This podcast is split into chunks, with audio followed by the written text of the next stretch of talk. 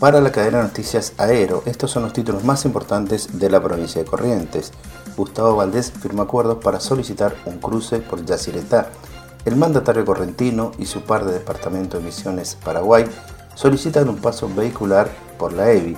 Hoy en tanto se firmará un convenio para que la entidad binacional Yacyretá financie trabajo en tres municipios por unos 900 millones de pesos.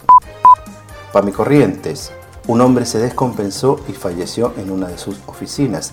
Se trata de Roberto Jesús Blanco, de 72 años, quien murió mientras estaba siendo atendido en las dependencias que se encuentran por calle Jujuy. La atención fue interrumpida. Las defensorías de Corrientes y Chaco buscarán impedir la suba del boleto interprovincial. Los defensores del pueblo, locales como de la vecina provincia, realizarán presentaciones judiciales para que no cambie el valor del transporte de pasajeros interurbanos debido a la falta de audiencias públicas. El chamamé se presenta en Buenos Aires.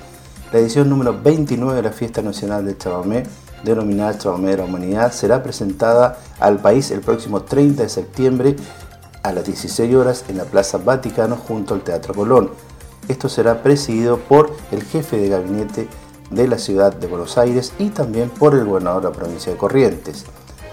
Desde Radio Corrientes para la cadena Noticias Aero, Raúl Acevedo.